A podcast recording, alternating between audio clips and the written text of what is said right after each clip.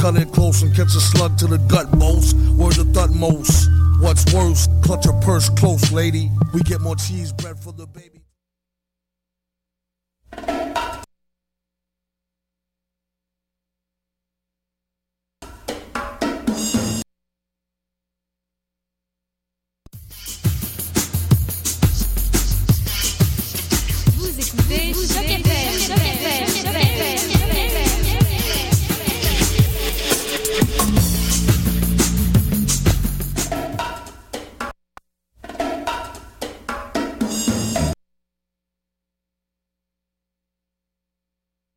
Sans frontières, c'est du foot, du foot et encore du foot. On débat surtout Impact de Montréal, MLS, foot européen. Alors, chaussez les crampons.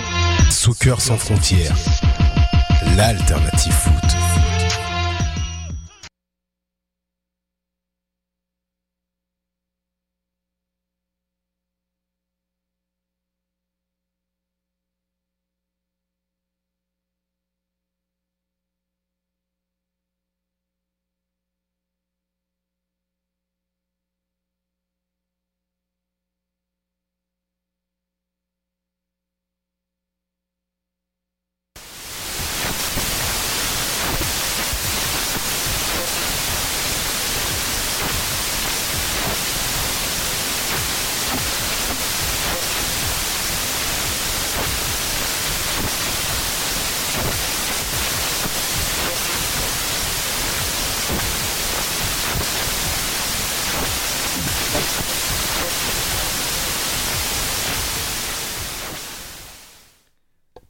Mesdames et messieurs, les Amanches, bonjour. Quel charmant début d'émission. Bientôt, cette émission sera affublée d'un jingle fait au bon soin de, de- du groupe euh, pop Reine de France. Pour ceux qui ne la connaissent pas, euh, Laurane, euh, collaboratrice avec les Mystérieux Étonnants sur les ondes même ici de Choc FM, en est la créatrice. On va vous mind-blower d'ici la prochaine émission. Je suis content de vous avoir avec, euh, avec nous, chers auditeurs, à cette toute première émission de Pop en stock sur les ondes de choc. C'est gentil à vous de bien vouloir popper et on espère que vous repopperez sur une base régulière. Donc, euh, vous êtes en ce moment avec euh, Francis Ouellette, Frank pour les intimes, si ça te chante, cher auditeur, tu peux m'appeler comme ça. Si ça vous chante aussi, cher collaborateur, faites-le pour le restant de l'émission. Si vous reconnaissez ma voix, c'est que je suis le co-animateur d'une émission, ici même sur les ondes de choc, euh, de méditation cinématographique, d'élucubration même, tirée par les cheveux parfois, qui s'appelle le Septième Antiquaire, si vous ne la connaissez pas, et un ancien membre du podcast Les Mystérieux Étonnants. Je serai euh, le co-animateur de Pop en Stock pour les années à venir avec mon compatriote Jean-Michel Berthiaume, euh, qui brille de son absence en ce moment, mais qui popera sans doute euh, dans quelques minutes. Est-ce qu'il faut que je parte le compteur du pop? Vous venez d'entendre la voix de la magnifique euh, Sophie Croteau, qui sera notre co-animatrice également. Nous serons un triumvirat euh, au sommet euh, pour faire l'animation de, de ce podcast de Bonjour, bonjour tout le Tu monde. vas être avec nous à chaque émission, n'est-ce pas? Chaque Sophie? émission. T'es bien Je mieux. promets. T'es bien mieux. Ça, c'était pour les creds, n'est-ce pas, de ce qu'on fait et de ce qu'on va faire ici. Et on a une pléthore de chroniqueurs qui vont s'ajouter à nous à chaque semaine pour euh, animer euh, le Pop en stock. On aura le plaisir de vous les présenter au cours de l'émission un peu plus tard. euh, et c'est un plaisir de vous avoir avec nous, les popus. On dit bonjour à tout le monde? Bonjour. Bonjour. C'est un enthousiasme absolument prenant. Ouais, mais c'est hein? une, première, c'est une première émission. Ma voix a cassé de façon pathétique au moment où j'ai dit bonjour. Donc, on se croirait sur la chaîne UVB 76, pour ceux qui savent ce que c'est. Avec euh, Pop en stock, vous pourrez vous attendre à deux choses euh, à chaque semaine. Donc, Pop en stock sera en quelque sorte une excroissance, une excroissance mutante et sonore de la revue euh, numérique du même nom qui est, et je cite, orientée à l'étude des mutations majeures de la culture populaire du village global contemporain et TOC. Ça, c'est une des descriptions euh, typiques d'Antonio Dominguez-Levin, un des initiateurs justement de ce projet de revue euh, web avec l'auteur Samuel Archibald, tous les deux euh, professeurs ici à, à l'UQAM.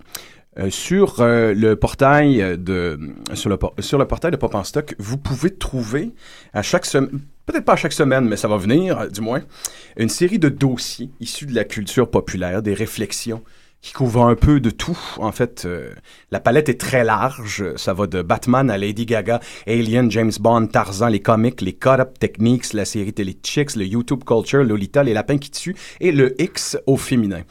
Oui, on, oui, ils ont fait, euh, ils ont, ils ont fait des dossiers pour à peu près tous ces truculents sujets et il y en a d'autres à venir. Pop stock va, va donc se faire le, le devoir à chaque semaine de couvrir euh, les dossiers qui sont proposés euh, à Pop en stock. Dans, dans le cas de la semaine prochaine, un dossier vient d'être commencé sur Sherlock Holmes et sa place dans la culture populaire. Donc, on va euh, compléter avec euh, les réflexions, des réflexions sur les textes qui ont été écrits euh, par Sarah Grenier sur le site, mais nous allons aussi y aller nos propres théories, remettre les choses en question et euh, discuter, tergiverser, offrir. Il faut comprendre ici que oui, il va avoir une volonté de faire de, de la réflexion académique. Certes, il va y avoir beaucoup d'académiciens dans cette, euh, dans cette émission-là, dont Antonio Dominguez et euh, Samuel Archibald ne seront pas les moindres, mais il y en aura beaucoup. Il y a des gens aussi qui s'intéressent tout simplement en dilettante à la culture populaire. Donc, ça va faire une sacrée fricassée d'opinions bigarrées. On va, de- on va tenter de, donner, de lier tout ça avec euh, la farine du savoir, Euh, n'est-ce pas? Donc, euh, Et on de va... la bonne humeur. Eh f- bien sûr, bien sûr, ça va, ça, ça va. Donc, euh, l'autre aspect de cette émission qui va être intéressant, c'est que ça va nous permettre d'explorer à une sauce personnelle nos propres thèmes avec des volets spéciaux, des thèmes, et euh, de le faire de façon complètement ouverte parce que cette émission-là va se présenter en quelque part comme une collective. C'est-à-dire qu'on va être une vingtaine de membres. euh, D'autres pourront s'ajouter et euh, c'est sur une base volontaire que les gens viennent faire euh, leur apparition ici s'ils ont envie de parler d'un sujet. Si ça les intéresse, ils peuvent aussi proposer des sujets. Donc, vous en avez pour, absolument toutes les couleurs. Il se peut que des fois, il y ait quatre personnes en studio. Il se peut qu'à d'autres reprises, il y en ait au moins 23. On va essayer de faire fitter ça avec les micros et je ne sais pas trop comment on va y arriver. Donc, euh, l'aspect le, le plus intéressant du projet dans lequel on se lance, à mon humble avis, c'est qu'il va y avoir des gens de différentes générations, de différentes euh, allégeances culturelles, des académiciens et des gens de tout acabit, comme on le disait tout à l'heure. Donc, avant de présenter, évidemment, tous nos, euh, nos collaborateurs, comme je le disais, James Bond, Tarzan, les comics, les code la série télé Chicks, YouTube Culture, Lolita, les lapins qui tuent et au féminin, des thèmes plus riches les uns que les autres. Euh, avant d'y aller, on va laisser la parole euh, à Samuel Archibald et à Antonio Dominguez-Leva, qui sont les initiateurs justement de cette revue, cette revue numérique, et quel était le projet, en quelque part, le mandat qui se, qui se donnait en faisant, en faisant cette, ce portail. Bonjour Samuel, bonjour Antonio, j'espère que vous vous portez bien. Tout à fait, absolument. Bonjour tout le monde. On est content de vous retrouver, tous euh, les amis ici. Euh, donc euh, voilà, c'est en fait s'il fallait présenter donc Pop en stock par rapport à ce qui était l'idée l'idée initiale, on a eu la chance euh, avec euh, Samuel donc de coïncider ici dans le dans, dans- à l'UCAM euh, tous les deux autour d'un projet finalement assez beau qui était de reprendre le un, un des profils du département d'études d'études littéraires qui était, euh, qui était un prof- profil où on a eu des, des- des illustres prédécesseurs, des gens Absolument. très intéressants qui ont voulu, dès les années 70, euh, créer vraiment des recherches sur la culture populaire au Québec. Et C'était un moment où il y avait vraiment, il faut, le dire que c'était un des aspects assez novateurs de l'UCAM. Euh, il y en a d'autres qui sont, qui sont connus, comme la sémiologie, etc., etc. Mais effectivement, ce tournant vers les études culturelles à l'intérieur de la francophonie dans les années 70, c'était quelque chose euh, d'assez euh, d'assez passionnant. Et en fait, on a eu la chance d'arriver, nous, à un moment où ça redevient très passionnant en fait Ouais. parce que c'est un moment un, un nouveau euh, un moment où la culture populaire est en train de se, de se redéfinir de se diversifier euh, et euh, de muter Et véritablement de, je pense que ce qui a déclenché, de s'accélérer aussi beaucoup, parce que je pense que je me rappelle ce qui avait été à l'origine de, de Pop en stock, c'est une, ben, une conversation autour d'un- café, comme d'habitude, mais où on se parlait de la finale de Lost. Lost venait de terminer, puis on disait, il y aura un chouette bouquin à faire avec ça, mais en même temps, si on fait un bouquin, si on trouve 16-17 collaborateurs pour nous écrire quelque chose sur la finale de Lost, le bouquin va sortir dans 5 ans, on va tout être rendu ailleurs, personne va se rappeler c'était quoi déjà la finale, ça fait qu'on dit, ça nous prend quelque chose qui va aller plus vite que ça, parce que la culture pop aujourd'hui va plus vite que ça. Donc, il faut qu'on soit en mesure de dire, on a un ou deux articles parfaits, ça sort tout de suite. Et donc, la solution, ça a été d'aller vers le, le- magazine en ligne et donc de créer une plateforme en ligne où on se dit, tiens, le, les deux bénéfices principaux, dès qu'on a un article, il peut sortir. Dès qu'on a deux articles, on a un dossier. Et euh, l'avantage aussi, c'est que tant que l'article est ouvert, on peut y aller. Ça fait que là, c'est pas comme j'aurais tellement aimé ça, pouvoir mettre un article dans ce bouquin sur Alien qui est sorti il y a 10 ans. Tant qu'on a un dossier Alien, les gens vont pouvoir collaborer. Donc, rien n'est jamais mort sur Pop en stock, surtout pas les zombies et les monstres. et les morts vivants en général. Non, et puis tout à fait, en fait, ça permet d'avoir une vision. En fait, euh, pendant longtemps, par rapport à ce qui était numérique, il y a eu l'idée de faire un peu la, la simple transposition. C'est ce qui est beaucoup arrivé aussi avec le numérique en général au début. C'était la simple transposition de formes déjà existantes dans d'autres supports. Et donc, pendant longtemps, les, revues numériques ont, véritablement essayé de euh, d'imiter, voire de singer le processus de, de, la périodicité euh, en, en livre. Et, en fait, en se, en se contraignant, euh, finalement à tort, alors qu'on a cette possibilité de rester dans l'ouverture et dans, et, dans, et dans la réactivité. Et ça fait qu'il va pouvoir y avoir effectivement différentes vagues d'intérêt. Il y en a d'autres qui vont disparaître, l'intérêt pour eux va disparaître, euh, de- c'est assez normal, jusqu'à ce que quelqu'un re- décide à nouveau de retravailler sur, sur cela, etc. Donc ça, c'est une très belle, je trouve que c'est une belle façon de procéder. Ensuite, on voulait aussi qu'il y ait différentes, euh, qu'il y ait différentes. C'était l'idée que ça ouvre sur différentes dimensions et que ce soit un portail pour plusieurs choses. Donc effectivement, il y, avait, il y a eu le volet, c'est celui sur lequel on a surtout travaillé dans, ces deux premières années de- de- d'existence de, du magazine, c'était l'idée de euh, consolider le regard académique critique sur ces objets qui avaient beaucoup souffert en réalité d'une sorte de mépris généralisé. Donc il y a toute une longue histoire du mépris de la culture culturelle et de la, de la culture populaire, etc. Et donc heureusement, ça c'est un peu, un peu fini ce, régime, d'autant plus que la distinction entre haute culture et culture populaire dans le régime d'hypermodernité où nous sommes a perdu de, sa pertinence et nous savons tous que euh, les, grands auteurs de, la haute culture s'intéressent à la culture populaire. Inversement, désormais, les grands auteurs de la culture populaire sont des gens qui ont des formations euh, aussi autodidactes soient-elles, mais qui sont très très poussées et qui, qui, sont très sensibles. Bon, euh, le, livre de Grant Morrison sur les super-héros, Super Gods, etc. Enfin, ça montre qu'il y a une réelle réflexivité de, la part des gens qui, qui créent cette culture-là, euh, qui a probablement toujours été là, mais qui n'était pas mise, à la, mise de l'avant. euh, Et on a souvent euh, juste vu ces gens comme des, artisans, des fabricateurs, des conteurs, des véritables artisans des histoires. Mais maintenant, on sait que c'est aussi des gens qui ont beaucoup réfléchi à leur pratique, etc.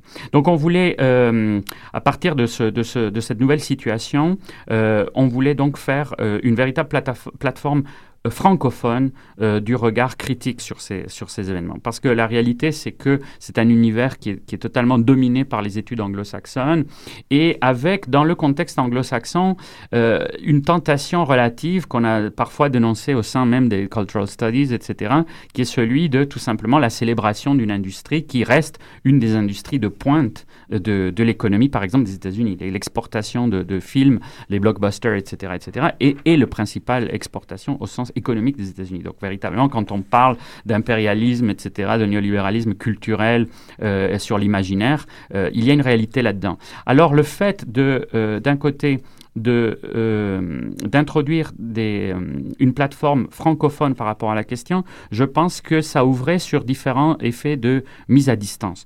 Il y avait d'un côté euh, revendiquer une autre tradition qui n'était pas nécessairement uniquement la tradition de cultural studies anglo-saxonne, mais qui se nourrissait de toutes les études qui, euh, dans le contexte francophone, mais aussi européen au sens plus large, avaient été faites depuis Gramsci, euh, Barthes, etc., etc., évidemment Eco et compagnie, et euh, qui n'ont pas toujours été reflétées dans leur pendant, euh, pendant anglo-saxon. Il y a une spécificité, je pense, qui était intéressante de, de, prolonger avec ça. Euh, il y avait aussi le fait qu'il y a une mise en distance culturelle de ces objets, c'est-à-dire que effectivement, vu d'un point de vue qui n'est pas euh, absolument immersif dans la culture anglo-saxonne, je pense qu'on peut dire des choses aussi par cette distance, qui est à la fois une force et une faiblesse, comme toujours, mais, mais il y a une force là-dedans. Il y a le fait qu'on peut regarder la culture anglo-saxonne, mais, mais aussi les cultures asiatiques, etc., etc., avec un autre regard Ouais. qui, est, qui est- qui est différent et ça peut ajouter quelque chose. Donc je pense que c'était très intéressant de faire la plateforme francophone euh, par rapport à ça et elle n'existait pas. Donc je pense que là, il y a eu C'était une... de se permettre aussi, d'une part, c'est-à-dire de, de jeter un regard particulier sur ce que tout le monde regarde, donc d'avoir notre regard particulier sur James Bond, que tout le monde va aller voir de toute façon, mais aussi d'attirer le regard des gens sur des phénomènes plus marginaux dans la culture populaire, parce que bien sûr, dans la culture populaire aujourd'hui, c'est c'est un, c'est un grand terme chapeau qui recouvre euh, plein de choses, mais il se passe plein de trucs un peu marginaux, un peu indigènes, qu'on verra pas nécessairement traités dans la haute culture, mais qui vont, euh, qui vont être bien intéressants. Donc, on pense au dossier Slenderman, par exemple, donc le, le, le- phénomène du Slenderman, donc le croque-mitaine du Web 2.0 qui revient en photo, qui revient en fiction euh, euh, sur YouTube, etc. Ben, là, c'était une façon carrément, dans le contexte particulier on était, de faire rencontrer euh, le Slenderman aux gens. Bon, on, on veut pas les maudire ou leur souhaiter une malédiction, mais c'est ce qu'on a fait quand même. Donc, pour moi, il y a une circulation autour de ça, c'est-à-dire faire circuler euh, une parole à, propos d'objets euh, que, que, tout le monde connaît, mais aussi familiariser à, d'autres objets et ouvrir d'autres horizons dans ce contexte francophone particulier-là et montréalais, si on veut. Parce qu'il est important de souligner quelque chose pour les gens qui ne sont pas familiers avec le portail, et vous le saurez après cette émission, vous n'avez plus le choix. Euh, si c'est un, un ouvroir de possibilités théoriques très intéressant, ce que vous avez créé comme projet, euh, vous touchez absolument à tout. Il y a, vous avez aucune, au- aucun blocage. Vous avez parlé autant de cinéma que de télévision, de pornographie, de littérature, les YouTube Studies. Vous touchez absolument à tout. Puis par la force des choses, cette émission-là va tenter d'émuler, euh, d'aller chercher un peu, d'aller grappiller dans ces territoires-là. Il faut savoir aussi qu'il il y a une validité académique monumentale à ce, à ce portail-là qui est sans précédent et qu'on sera là pour le commenter à chaque semaine, pour y ajouter un grain de sel et avoir des invités aussi qui peuvent le commenter. Comme la semaine, comme la semaine prochaine, comme je le disais, une spécialiste de Sherlock Holmes sera des nôtres pour qu'on puisse parler de l'importance du euh, Sarre-Grenier pour qu'on puisse parler de l'importance de la position de ce personnage-là dans le, le, le canevas, le panthéon de la culture populaire. Oui, il faut, il faut, dire qu'on est extrêmement content que vous ayez pris l'initiative par rapport à, la, à, l'émission radio. C'est, un des rêves qu'on voulait pas. On voulait, comme je disais, on a commencé par cet, aspect académique qui n'existait pas, etc. Mais, effectivement, notre rêve, c'est qu'il y ait euh, un essaimage qui se fasse, qu'il y ait une ouverture vers d'autres choses. Et, euh, et précisément, je pense que, que, que, ça tombe vraiment à point nommé qu'il y ait quelque chose euh, autour d'une radio hebdomadaire euh, et où vous êtes complètement euh, vous allez partir dans des explorations très différentes euh, aussi, des fois pas nécessairement donc euh, par rapport à des dossiers qui existent. C'est ce qui va donner l'envie aussi à plein de gens de, de, de contribuer par rapport à certaines questions qui, leur, qui, qui va susciter des, des, des, des interrogations les, auxquelles les gens voudront apporter des réponses ou des hypothèses ou des choses comme ça. Donc je pense que on est véritablement content de voir que là du coup euh, le projet enfin nous dépasse et c'était ça l'idée de vouloir être dépassé et puis vouloir que ça, ça, ça, ça, suscite des nouvelles, des nouvelles tentatives. Oui, parce qu'on a, on a des opinions sur tout euh, en même temps, ça, ça, va, mais comme, comme tu le disais, c'est, euh, on veut créer des, des, des, spécialités aussi. Ça fait que là, c'est, c'est agréable, comme les, les, les, gens collaborent, nous, nous, on voit tout passer, ça nous intéresse euh, à, à, différents phénomènes et ça permet aux gens qui consultent le site de les intéresser à différents phénomènes. Mais là, c'est le fun de voir des gens arriver avec leurs objets à eux sur lesquels je pourrais pas nécessairement écrire un article de 25 pages, mais là, qu'ils y vont euh, à fond. Et donc là, c'est pas. Ben, ça n'a jamais été ça très, très longtemps, mais pendant un mois ou deux au début du projet, on a, peur, on a eu peur que ça soit Samuel et Antonio s'envoient en l'air euh, euh, intellectuellement, et, évidemment, sur tous les sujets. Et, et, et c'est pas mal de fun de voir qu'on n'est plus euh, tout seul sur notre petit navire à, à, à, à, réfléchir à ces questions-là. Tout ça va prendre des proportions or orgiaques en peu de temps. It's alive! It's alive! C'est un plaisir de vous avoir tous en studio et avant d'aller en musique, euh, je tiens à rappeler aux auditeurs que euh, ce podcast sera une espèce de collective où les gens peuvent affluer, sortir, revenir, quitter, rester, ne jamais partir, euh, être pogné à Marienbad à chercher une machine à coke. Euh, donc, euh, nous allons euh, écouter quelqu'un pour qui on a beaucoup d'affection ici, Master Chen, Simon Chenier, qui a sorti son dernier album avec son groupe Vidéoville, avec le très aptement nommé Les Hommes Hologrammes. Ça va bien avec nous, ça? Oui, sur Vidéoville 2000 et je veux juste spécifier que c'est un remix électronique de notre ami aussi Hector Brustic. Donc, on écoute Vidéoville.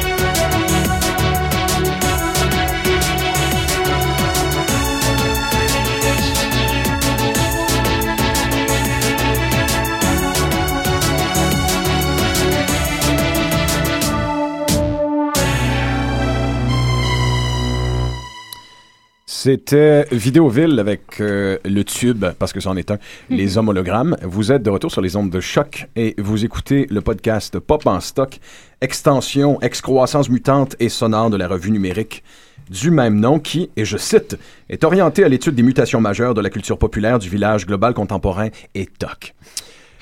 On va présenter les chroniqueurs et pour ce faire, on a décidé de faire un exercice, une espèce de taking it back d'un exercice qui nous puait au nez fort probablement lorsque nous étions jeunes et comme c'est la rentrée, nous allons le faire et se le réapproprier neuf cède. Nous allons présenter un objet, chacun des chroniqueurs va présenter un objet ou une œuvre qui le détermine et qui vous permettra de saisir ses allégeances culturelles, quel genre de chroniqueur il sera pour les émissions à venir.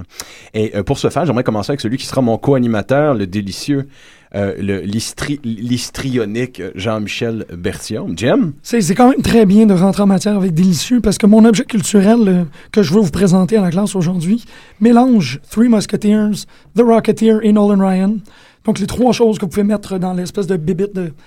C'est quoi le nom de la machine en arrière de la DeLorean dans, dans Back to the Future? Oh mon Dieu! qu'il y a un nom pour cette machine Oui, oui, oui. Si elle a le, un nom, le Y, le Y lumineux là, qui Ouais. permet... Oui, oui, Non, absolument. non, la, la machine là, qui met la pleure de banane, le restant de coke, puis ça devrait nous amener dans le Far West.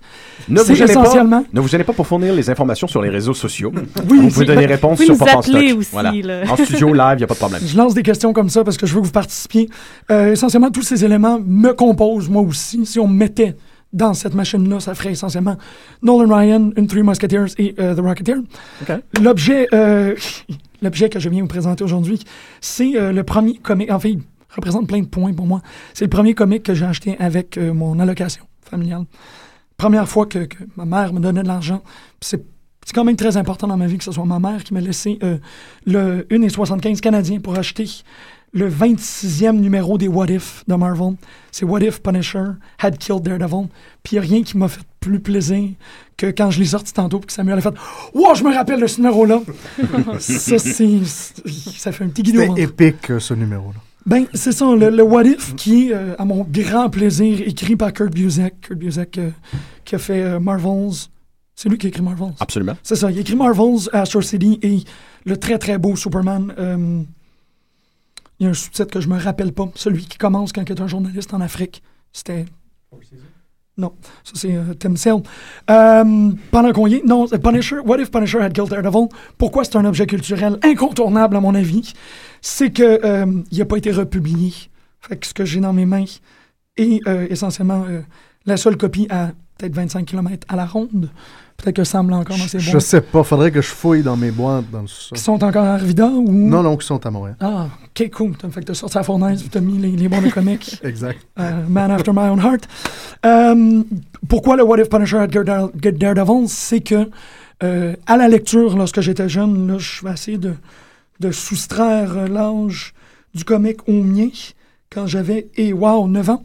9 ans pour euh, lire un, pun- un Punisher. Ouais. Des zones grises morales, là. là, c'est- complexe, là. C'est un gros party. Oui, ben c'est ça. C'est qu'à 9 ans, euh, d'aller à tous les semaines, en fait, j'ai été, euh, été profondément influencé par le, le- dans ma vie, dans, dans tout, dans ma carrière, profondément influencé par le Punisher avec Lou Gossett Jr. et Dolph Lundgren.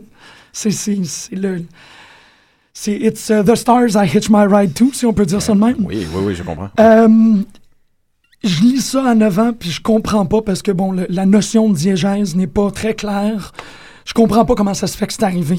Faut- Je comprends pas pourquoi on crie pas dans les rues. Faut Je comprends comprendre. pas pourquoi il n'y a pas des tanks à essence qui explosent partout. Faut parce que comprendre Punisher affaire, a tué Daredevil. Punisher a tué Daredevil. Faut expliquer aux auditeurs une affaire par rapport au What If pour les gens qui ne seraient pas des fans de comics. C'est que c'est un exercice littéraire qu'on peut souvent ne retrouver que dans le comic book américain. Ce sont des mondes parallèles où on montre ce qui se serait passé si Reed Richards ou l'homme élastique, euh, le Mr. Fantastic, ne serait pas allé aux toilettes le 3 mars. Qu'est-ce qui se passe si Batman était apiculteur à Rougemont plutôt qu'un qu'un- qu'un- qu'un justicier? Donc, ces mondes parallèles nous permettent de faire de la, de la spéculation, tu vois. Donc, d'où l'intérêt du What If. Et ça existe aussi, en fait, c'est une branche des- de- de- du discours historiographique. En fait, il existe une branche de l'historiographie qui est, cette, euh, qui, qui- qui est l'histoire possible. Et il y a sur ce modèle-là des histoires de what if, évidemment. Alors, les classiques. c'est- Napoléon gagne voilà. à Waterloo. Exact, tout à fait. Les, les nazis gagnent la guerre, etc. Napoléon va pas aux toilettes le 3 mars. Le 3 mars. Mais que se passe-t-il? Qui meurt dans ce comic? Ben, en fait, tout le monde, on le sait toujours que si, euh, si Punisher existe sur une. euh, en fait, il, il vit sur une lame de rasoir extrêmement tranchante et que si il arrivait à basculer euh, dans le monde des méchants, ça arriverait avec des conséquences désastreuses. C'est définitivement ce qui arrive parce qu'il finit par flinguer Daredevil, flinguer Spider-Man, flinguer Cloak. Non, flinguer Dagger, ce qui fait que Cloak vit fou et se craque la propre nuque. Ça, bon, j'avais 9 ans. Euh, Il tue le Kingpin aussi euh, dans, dans- dans un dernier geste de gloire. Ben, c'est comme ça qu'il meurt. en fait. Oui, c'est il se vrai. fait sauter. Il fait un attentat à la bombe pour tuer le Kingpin. Tu vois que je m'en rappelle parce que j'ai pas lu ça, ça fait 20 ans. J'allais le relire aujourd'hui. Voilà. Et tout ça sur les yeux bienveillants du, euh, du, de Yuatu, de, The Beholder. Qui, The Watcher. The Watcher, c'est qui? Le, le Watcher qui était le narrateur de la série originale. Ouais, absolument. Mhm, Parce parce qu'il voit tout, il sait tout, il ne peut pas agir. The Watcher était un chanteur pop avec du soul glow qui était l'incarnation vivante d'un univers. Un univers qui s'est incarné dans le corps d'un chanteur pop. Avec euh, une petite couette, là, puis Yeah. euh, des épaules, des Et en petites fait, épaulettes. c'est drôle ce que tu dis parce que le Watcher n'agit pas sauf l'exception qui arrive hebdomadairement. Oui, c'est ça. Il est hydrocéphale, comme la tradition des Martiens en général. Ça a toujours été très intéressant, l'hydrocéphalisme, parce qu'on on supposait toujours que ces, ces- ces extraterrestres qui nous observent, parce que c'est véritablement ça l'idée dans, dans le mythe original des, des extraterrestres, l'idée qu'ils observent, euh, qu'ils- Ben oui. est sous tutelle, etc. Et donc, c'était surtout le- le- le- le- le- l'emphase sur la fonction cérébrale. Ils étaient beaucoup plus intelligents, donc on leur attribuait des têtes absolument dimensionnées. Donc, c'était assez drôle de revoir le Watcher. Ça faisait longtemps que je voyais pas. La, la calvitie continue aussi dans Exact. Fringe, où euh. Fringe, les personnages, les Watchers, sont, sont utilisés de la même manière et ont la même pilosité. Donc, je, je le présente parce que euh, avant d'avoir une thèse parfaitement installée dans ma personne pour aborder la culture populaire, on m'a présenté une antithèse, on m'a présenté quelque chose qui a toujours, ben, qui alimentait des incertitudes. Il y avait, il y avait aucun euh, scénario parfait original. On était toujours en train de me présenter quelque chose pour défaire l'engrenage. Donc, pour moi, euh, toute possibilité d'aborder la culture populaire, c'est de l'aborder de, de multiples angles. C'est, la quête janusienne par excellence. Et c'est pour ça que j'ai amené What If Punisher Had Killed Daredevil, parce que ça m'a aidé à comprendre que la réalité est immensément subjective et que je ne pourrais jamais euh, la, la grappiller. Ben, tu tu vois, c'est ça. Jean-Michel vit à cœur de jour un what if dans l'existence. C'est- c'est- tout le monde le dit. Euh, en- enchaînons donc avec la, la magnifique euh, Sophie Croteau, qui euh, a des allégeances similaires euh, à celles de Jean-Michel. Oui, mais pas avec les connaissances qui s'y rattachent et pas depuis aussi longtemps. Mentionnons Euh, pour la plug, et il faut en faire, que Sophie est animatrice et créatrice d'une émission ici même sur les ondes de Choc FM qui s'appelle Le Plein Espace. Oui, je suis de- collaboratrice, euh, oui, une, émission consacrée au théâtre, théâtre. alternatif montréalais. Je suis aussi collaboratrice à Décideret, qui est dans un Bien tout sûr. autre registre. Allez la voir euh, au Mainline Theater, c'est une femme de fringe. Oui, Elle vit dans les franges. Donc, Sophie, Euh, oui, donc euh, moi, l'œuvre que je veux vous présenter aujourd'hui, euh, mes chers amis, euh, collègues de classe, euh, c'est Batman Whatever Happened to the Cape Crusader de Neil Gaiman.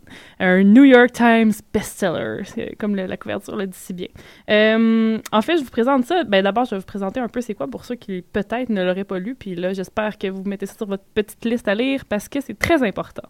Euh, ce tome-là, écrit par Neil Gaiman, était écrit en 2009 et ça a été écrit comme la final issue de Batman et des Detective Comics. Donc, c'était les- ça a été paru en deux parties. C'était pour clore ces deux chapitres-là, si on veut. Et ça a été un peu inspiré de, justement du euh, Whatever Happened to the Men of Tomorrow d'Alan Moore. Euh, dans euh, cette magnifique histoire, Batman euh, est comme un espèce de fantôme euh, qui assiste à ses propres funérailles où euh, plusieurs euh, de ses ennemis et de ses amis viennent et expliquent comment il est mort, mais à chaque fois, c'est des morts différentes. Batman est complètement clueless, comprend pas du, comprend pas du tout ce qui se passe. Et ce qui est intéressant de voir aussi, c'est qu'il y, y a tout le temps des différents costumes. Donc, Bat- le, le- le corps de Batman dans le cercueil change aussi. Donc, en fait, ce, ce tome-là, c'est non seulement un, un hommage... l'histoire de Batman, euh, à, toute sa portée dans, l'imaginaire collectif américain, mais aussi un hommage à tous les créateurs qui ont mis leur plume. Donc, euh, puis vraiment, moi, pour moi, la plus belle histoire de tous les temps de Batman est dans ce tome-là, c'est l'histoire d'Alfred euh, qui raconte comment, euh, en fait, voyant que Batman, que Bruce Wayne ne, filait pas, euh, il a décidé d'appeler ses amis acteurs et de, de tous se costumer jusqu'à temps que lui-même, euh, pour, se costumer pour jouer des vilains, que Batman combattrait, jusqu'à temps que lui-même, voyant qu'il il fallait faire un step de plus, mettre une perruque verte, se maquiller en blanc et rouge et devienne le Joker. Donc, c'est vraiment une magnifique histoire que, juste pour ces, ces quelques dix pages-là, je vous recommande de lire Le Batman de Neil Gaiman. Donc, pourquoi ce, ce tome-là, c'est moi? Euh, ben, ça va comme faire un survol de ma magnifique formation qui en finit plus d'université. Euh, D'abord pour la littérature, Neil Gaiman, c'est vraiment un auteur exceptionnel euh, qui est souvent relié justement à la culture populaire, mais qui en fait, bon, je- ça se tient, en- il devrait être un peu plus enseigné, il deviendra, j'en doute pas. Donc oui, j'ai un bac en littérature euh, de l'Université de Sherbrooke. Voilà pour la formation littéraire. Euh, pour le côté théâtral aussi, parce que, euh, comme on le voit bien dans ce tome-là, les super-héros, c'est avant tout des, des gens qui mettent des costumes pour euh, justement aller battre, combattre le, crime et qui deviennent quelqu'un d'autre. Donc tout ce côté-là théâtral euh, qui m'habite euh, nuit et jour encore aujourd'hui. Tout le côté art, parce que c'est vraiment, ben, c'est Andy Kubert qui, qui a fait les, illustrations de ce tome-là et c'est vraiment, vraiment magnifique. Il, il a essayé vraiment de s'inspirer de chaque euh, période, de chaque créateur de Batman pour euh, nous offrir différents styles à travers toute l'histoire, quelques pages. Euh, c'est vraiment pas très long, là, ce, ce tome-là, malheureusement. Et donc, oui, ça, ça rejoint aussi une autre formation que j'ai faite un jour dans ma vie en art visuel.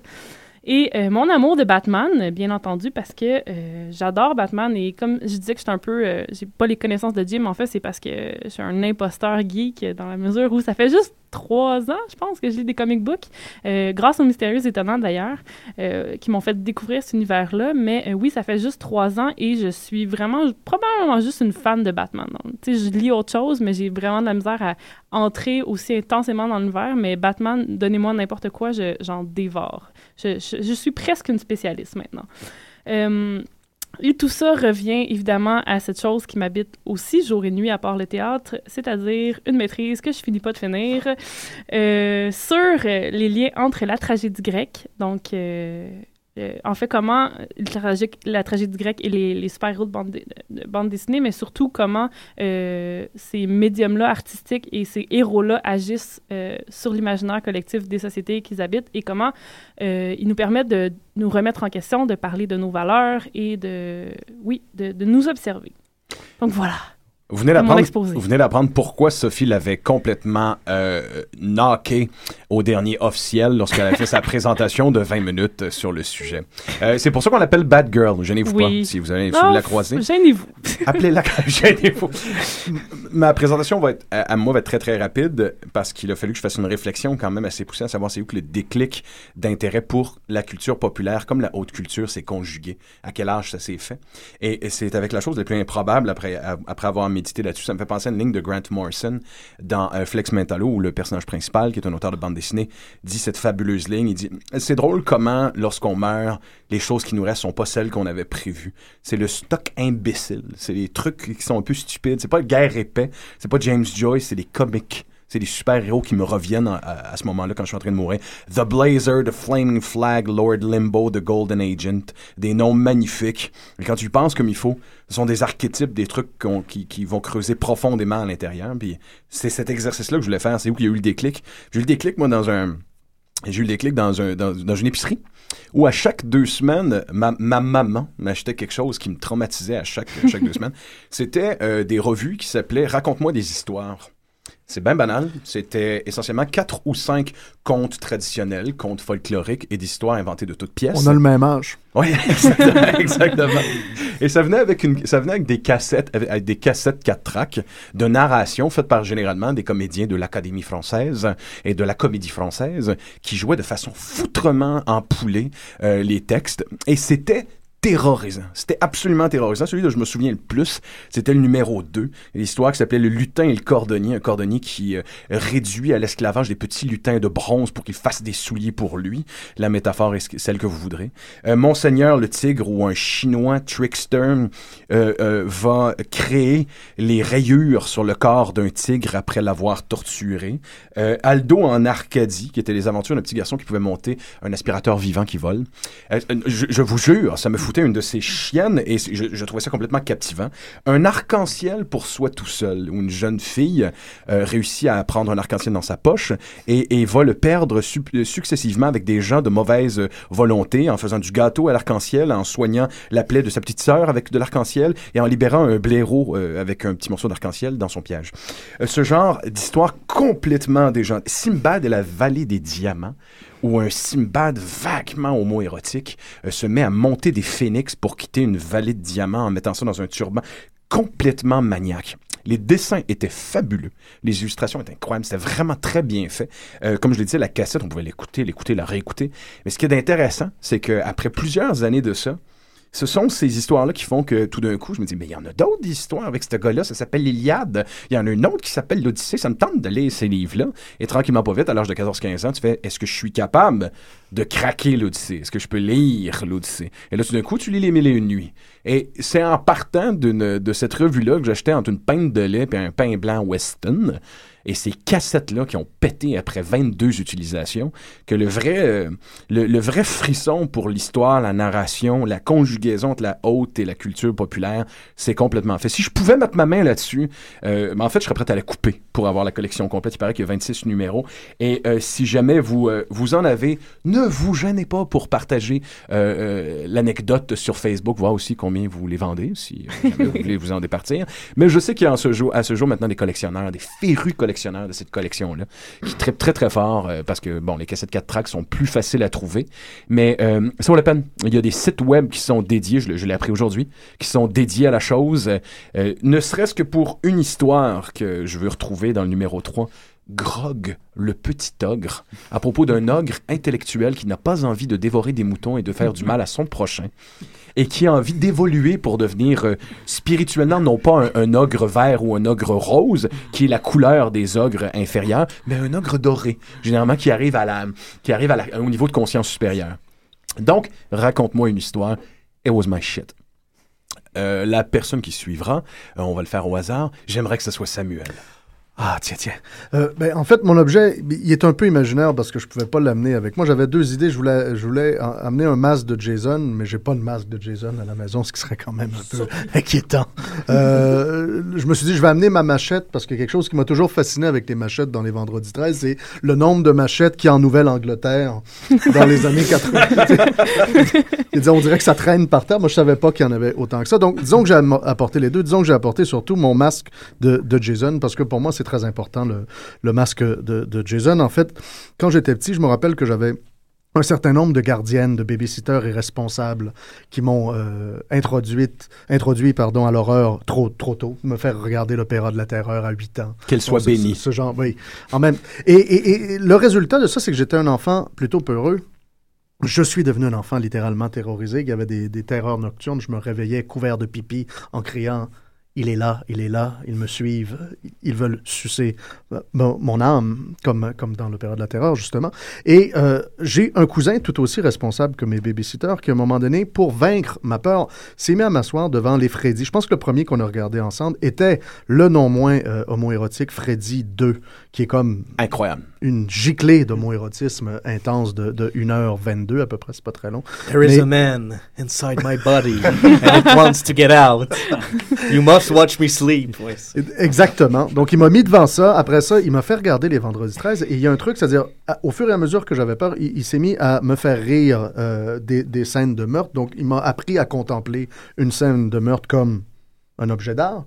Et il m'a appris surtout euh, l'espèce de théorie vernaculaire qu'on avait tous de ça, c'est-à-dire que même si personne avait lu Daika euh, Clover à l'époque, tout le monde est en train de comprendre que les slashers, ça marchait toujours de la même façon, un peu. Et donc là, il a commencé à m'expliquer, tu vois, regarde bien là, elle, la pucelle, celle qui a l'air gentille, tout ça, c'est correct. Elle ne mourra pas. Tu peux, tu peux dormir en paix. Par contre, lui qui vient de boire une bouteille de bière et de pincer le cul de Samantha, il y en a à peu près pour 10 minutes à vivre. Et là, tout à coup, en me transmettant ces savoirs-là, il m'a, sans le savoir, légué la, théorie comme façon de, de survivre à la peur, d'une certaine façon. Donc, organiser les choses, comprendre comment elles marchent pour ne pas être toujours dans l'affect, mais rester dans l'affect si je voulais. Ce qui fait que, encore aujourd'hui, j'adore me faire peur avec les films d'horreur, mais que je suis toujours dans cette réflexion-là euh, constante. Donc, si je voulais amener un, un masque de Jason, c'est qu'à bien des égards, c'est Jason Voorhees qui a fait de moi un théoricien de la culture populaire. Magnifique entrée en matière. Ben, puisqu'on est dans le slasher et les mécanismes de la chose, on suit avec euh, Gary. Euh, pour présenter Gary, Gary est un one-man team derrière le site web La Septième Zone. Et vous le voyez pas en studio, mais on a droit à la poupée Good Guy intégrale, c'est-à-dire Chucky euh, pour les, pour les À l'échelle, à l'échelle, toutefois. On passe de Jason à Chucky. Oui, Chucky, Chucky qui est pour moi, en fait, euh, j'hésitais quand on me demandait d'em- d'emmener un objet parce que, à vrai dire, je savais pas du tout qu'est-ce que je pouvais trouver qui m'avait formé, et ainsi de suite. Puis, en cherchant dans, mon, mon- dans mes pensées, dans mon, dans mon vécu, j'ai découvert que Chucky, moi-même, euh, ayant par contre non pas une babysitter, mais des parents irresponsables, euh, à l'âge de 4 ans, on me laissait écouter le premier Child's Play. Euh, jeu d'enfant et Chucky 1. Excellente idée, ouais.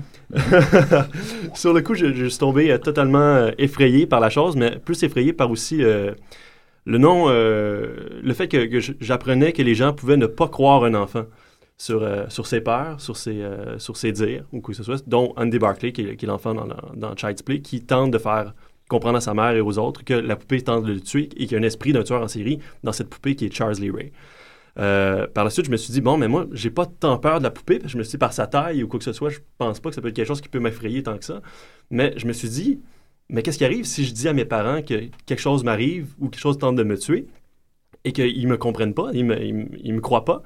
Donc, du coup, du jour au lendemain, je me suis dit, je suis tombé plus effrayé par le, par le, le non-savoir que par les choses tangibles qui, qui existaient dans, le monde. Ça a forgé un petit peu mon caractère, ça a aussi euh, à, convaincre à, vaincre ma peur, en fait, en quelque sorte.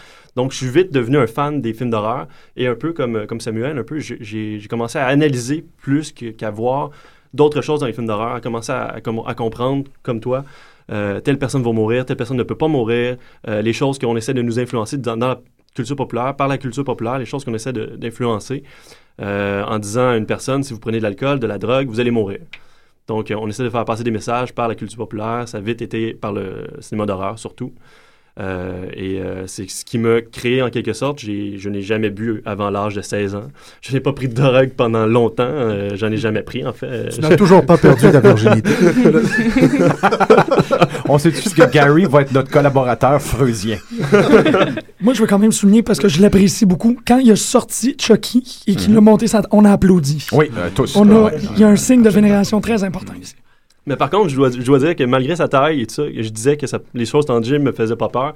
Mais quand même, à l'âge de 4 ans, c'était une chose qui m'effrayait. Je dois dire, quand même, une poupée. Puis c'était, c'était inconcevable dans ma tête qu'une poupée puisse m'effrayer parce que c'était un jouet pour filles. euh, C'était, impossible de penser qu'une poupée pou- pouvait m'affecter en quelque soit. Que- mais euh, la poupée Chucky était, elle réussissait plus que Jason Voorhees, que Freddy Krueger à me faire peur.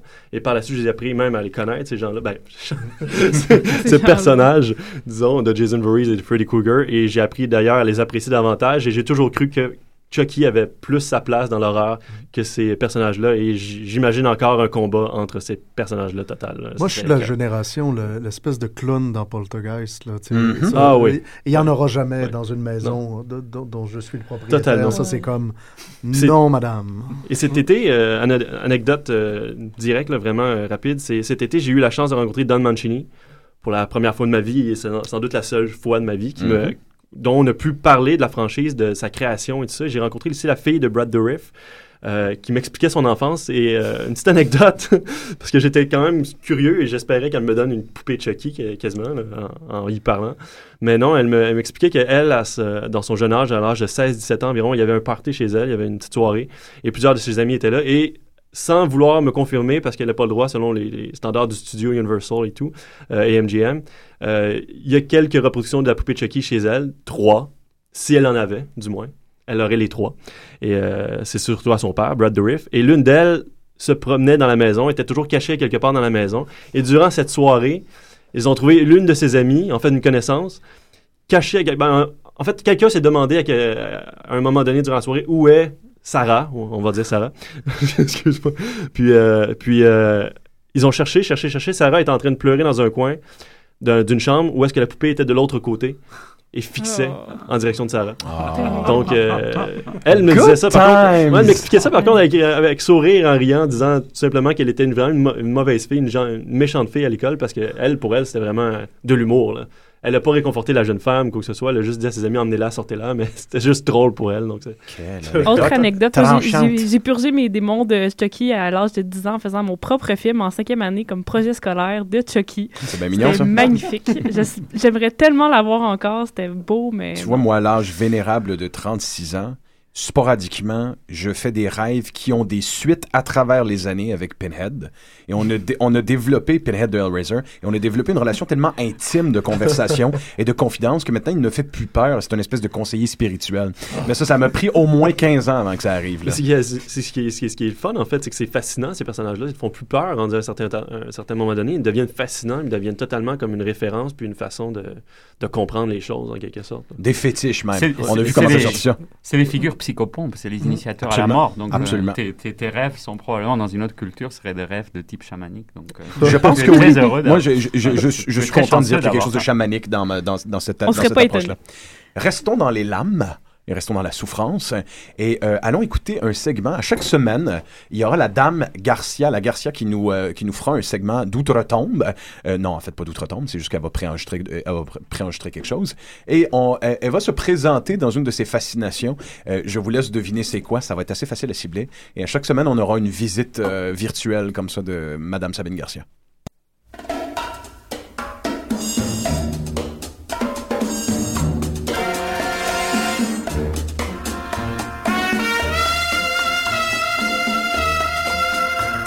Quelle douleur et quelle tristesse me faire objetiser de la sorte pour une toute première émission. Mais enfin, pour qui me prenez-vous donc? Une lampe de table? Me demandez-vous vraiment de me définir à travers un objet? C'est bien, j'abdique, mais pour la peine, je reviendrai toutes les semaines.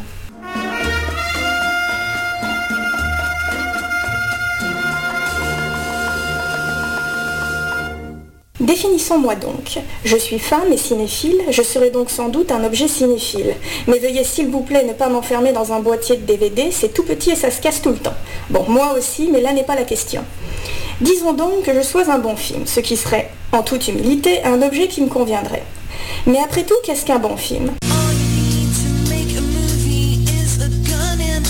Je ne suis pas loin d'être d'accord avec vous, monsieur Godard, quand bien même cette citation vous a été faussement attribuée. Oui, pour faire un film, il faut une femme et un flingue. Mais voyez-vous, monsieur Godard, on m'a demandé de parler de moi et il se trouve que dans mon panthéon personnel, l'arme blanche est le plus ultime des délices. Et au fond donc ma définition, je suis femme, cinéphile et par la force des choses, voyeuriste et fétichiste. Il est entendu depuis plus d'un demi-siècle que le voyeurisme est un effet secondaire habituel de la cinéphilie.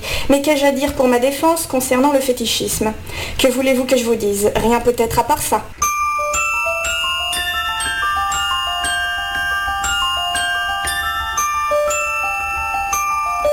Ma cinéphilie ne s'est pas construite sur le récit d'amourettes parisiennes dans les années 60, ni sur les errances désertiques d'Antonioni, ni même sur les parties d'échecs suédoises.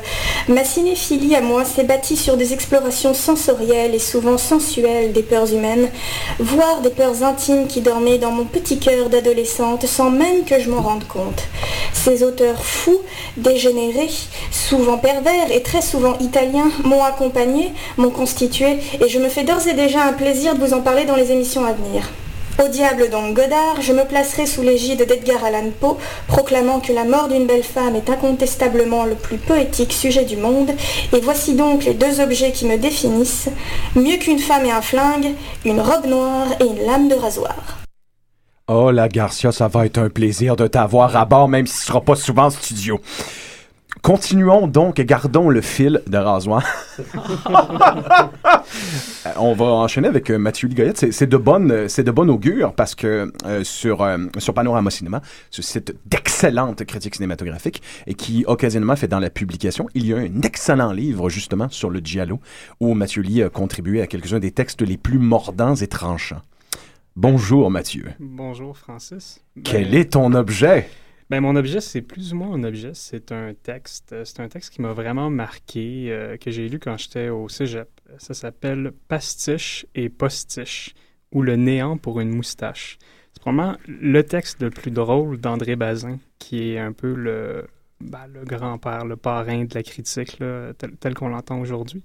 Euh, un des fondateurs des cahiers du cinéma dans les années 50. Puis en fait, il écrit ce texte-là, euh, c'est un, très court texte de 3-4 pages, sur euh, une genre de critique de The Great Dictator de Chaplin.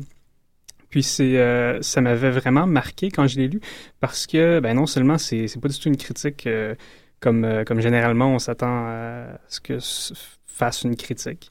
Il n'y a pas de, de, de, de résumé un peu rébarbatif du film. Il y a pas de, c'est, une approche qui est, euh, qui est assez particulière. Puis euh, en fait, le pari de Bazin dans ce texte-là, c'est de dire que que Chaplin a profité de la ressemblance entre euh, sa moustache et celle d'Hitler pour vampiriser le mythe d'Hitler et lui rebalancer en pleine figure avec son personnage de Hinkle. Donc, euh, il y a une phrase, par exemple, qui résume bien. Il dit « Pour lui avoir volé sa moustache, Hitler s'était livré pieds et poings liés à Charlot. » Donc, euh, c'est un peu le ton du texte. Euh, puis ça m'avait, c'est ça, épaté parce que euh, c'est un, c'est écrit bon avant, avant les textes là, de, de Barthes qui ont été recueillis après ça dans la mythologie. C'est un, c'est un, c'est un texte qui, qui est fait tout de suite après l'occupation. En fait, euh, juste au moment de la libération, les films américains commencent à rentrer en France, donc les, critiques français n'avaient pas encore vu The Great Dictator. Puis euh, c'est un, euh, c'est vraiment un texte qui, au moment où Hitler était encore au pouvoir, il y, a- de quoi d'extrêmement engagé là-dedans, d'extrêmement couillu de la part de Bazin de, de, se lever puis de, puis dire des trucs comme... attendez, là, je vais, je vais vous retrouver ça, c'est c'est très, très drôle. Mais quand on s'appelle Adolf Hitler, on se doit de faire attention à ses cheveux et à sa moustache. Donc, c'est- que des, des points comme ça, en fait. Puis, euh, ce qui est assez génial là-dedans, c'est que, euh, puis c'est ce qui m'a beaucoup influencé, c'est cette idée de Bazin qui s'est reproduit après ça dans ses écrits, que le cinéma et l'art, et, et c'est c'est un peu le travail du, du, du critique, que ce soit le critique de cinéma ou le critique euh, ou le critique littéraire, c'est de pointer comment l'art était dans le meilleur des mondes capable d'aller euh, d'aller piocher des éléments à même les, euh, les problèmes du quotidien, à même, à même les guerres, à même euh, les grands drames humains qu'on voit se, dérouler, puis les pasticher, essayer de les explorer, de les agrandir, de les, euh, de les faire grossir, et puis après ça, redonner au réel quelque chose de plus. Ma foi, euh, pour ceux qui ne sont pas familiers avec euh, la plume magnifique de Mathieu Lee, euh, vous le saurez à partir de maintenant sur Panorama Cinéma et vous savez d'où elle vient. Nous enchaînons avec un éclair d'Antonio avant de terminer. Euh, bah, euh, en fait, oui, moi je ne pensais pas parce que comme on est beaucoup, etc. Mais ce qui est drôle, c'est que ça a été une émission totalement proustienne parce que je me retrouve dans beaucoup des, des choses que vous avez que vous avez dit. Je me suis beaucoup retrouvé dans ton initiation, Francis, parce que moi aussi, ça a été autour des, des, des, des endroits comme les épiceries et tout ça où on vendait toutes sortes de, de vieux trucs de bandes dessinées. À l'époque, euh, en Espagne, ce qui est drôle, c'est que j'ai été initié à la fois aux comic books, donc Daredevil que j'aimais beaucoup, etc. que je vois ici sur cette table et, et, et tout, tout, tout le canon des, des super-héros, mais aussi curieusement, c'était le moment où on a réédité en masse, en pleine transition démocratique, les ban- bandes dessinées franquistes. Et alors, c'est très curieux parce que j'ai complètement lu, mais à 40 ans de distance, mais ce que lisaient les enfants, enfin, finalement, les enfants de la génération de mon père. Et donc, des choses extrêmement violentes qui m'ont beaucoup plu parce que c'était véritablement. Le, fascisme avait ça du bon dans la culture populaire. C'était une exaltation absolue de la violence. Et du coup, je trouvais ça que à la fois c'était quelque chose comme les, comme comic books, mais en même temps, les héros de, les héros fascistes étaient beaucoup plus violents et méchants que les, que, les héros, euh, que les super-héros américains. Et quelque part, ça m'a, ça m'a initié aussi à toute cette ambiguïté morale parce que je me rendais bien compte qu'il y avait quelque chose qui allait pas bien avec les, bandes dessinées franquistes. Et, euh, et en même temps, je peux pas m'empêcher. Puis maintenant, en fait, ce qui est très, aussi très proustin, c'est qu'en ce moment, je, suis en train de faire le, dans, cette session, je fais le cours sur le roman d'aventure qui me renvoie absolument à cet univers-là. Et je suis en train, avec assez de plaisir, de découvrir pourquoi finalement c'était quand même intéressant ces, bandes dessinées fascistes euh, d'un autre temps? Ah mon Dieu, ça s'enchaîne tellement bien avec Mathieu Lee en plus. Vous voyez, il y a une synergie, il y a quelque chose qui... On va continuer avec Simon Laperrière, Ouais, ben- que plusieurs d'entre vous connaissent comme euh, un des programmateurs, un- le programmateur d'une des sections définitivement les plus intéressantes au Festival Fantasia. Entre d'autres choses, vous l'avez déjà entendu à, à plusieurs reprises euh, ici même sur les ondes de Choc FM. Il a déjà eu sa propre émission. Ouais, mais ça, on, on peut Ça, plus parler on de ça. pas parler des euh. écarts. Non, non, ça, c'est l'anti-proustien. On n'est pas là-dessus. Les écarts. Et on on, fera pas une émission hommage aux écarts à Pop en stock. Oui. et on termine le de droit. façon feutrée avec... Ouais, euh, moi, moi, je suis pas proustien, je suis allé vers l'avenir, donc c'est en prévision d'une éventuelle émission consacrée au chanteur Bob Dylan. Mon choix s'est porté sur le dixième volume de la série de Bootleg Series, donc il s'intitule un Another Self-Portrait, c'est un disque double qui est sorti à la fin du mois dernier, qui regroupe des pièces musicales produites lors des séances d'enregistrement du controversé euh, Self-Portrait, mais également de son prédécesseur Nashville Skyline, ainsi que de son successeur New Morning. Donc pourquoi ça? Ben parce que ça démontre à quel point l'œuvre de Dylan est disparate et fuyante. Il existe, on le sait, pour chaque album officiel, un nombre impressionnant de chansons reléguées aux oubliettes sur lesquelles les, les Dylanophiles, donc les vrais fans de Dylan, tentent de mettre la main. Euh, c'est donc dès les années 60 que vont se glisser sous le manteau à des prix bien souvent exorbitants des enregistrements pirates de concerts, des prises alternatives faites en studio, voire même des pièces inédites que l'artiste a décidé de ne pas inclure sur un disque. Euh, Lorsqu'elle n'est pas carrément inaudible, euh, la qualité de ces enregistrements est bien souvent risible, mais cet obstacle à Louis n'empêche nullement les fanatiques de découvrir un visage caché de Dylan, soit celui de l'artiste en plein processus de création. Euh, J'ajouterais même que la mauvaise qualité des enregistrements leur accorde une sorte de dimension primitive en donnant l'illusion d'assister en quelque, en quelque sorte à la naissance d'une chanson fragile qui, dans bien des cas, va évoluer pour devenir un chef-d'œuvre.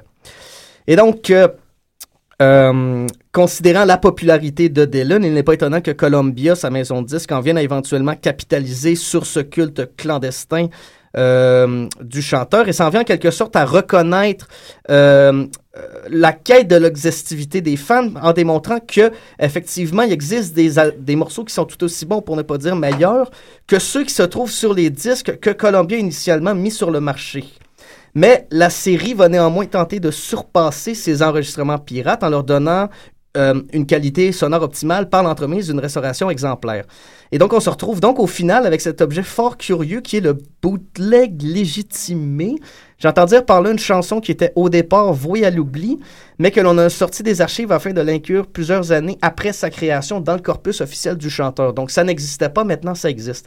Et pour faire très bref, parce qu'on va manquer de temps, ce qui m'intéresse particulièrement du Bootleg Series, c'est comment ces enregistrements-là vont euh, remettre en question la notion d'œuvre en mettant de l'avant l'idée qu'une esquisse pourrait avoir à elle seule la même valeur qu'un produit final. Et, euh, mais elle fait également réfléchir sur le fait que euh, un produit final, finalement, pour rejoindre ce que, euh, ce que disait Jim tantôt, c'est profondément subjectif puisqu'elle dépend, euh, sa finalité dépend de circonstances, de hasard. Et donc, en y réfléchissant bien, on se rend compte à quel point Another Self-Portrait n'est rien de moins que l'alphard de Bob Dylan. Oh shit!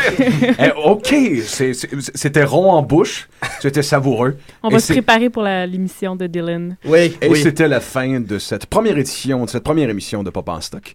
Ça fait un plaisir d'être avec vous. Euh, Revenez-nous la semaine prochaine pour euh, une émission thématique autour de l'importance euh, du personnage de Sherlock Holmes dans la culture populaire.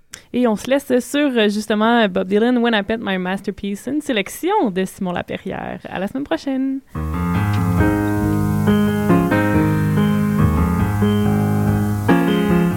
Oh, the streets of Rome are filled with rubble. Aged footprints are everywhere. You can almost think that you're seeing double on a cold, dark night by the Spanish Stair. Got the hurry on back to my hotel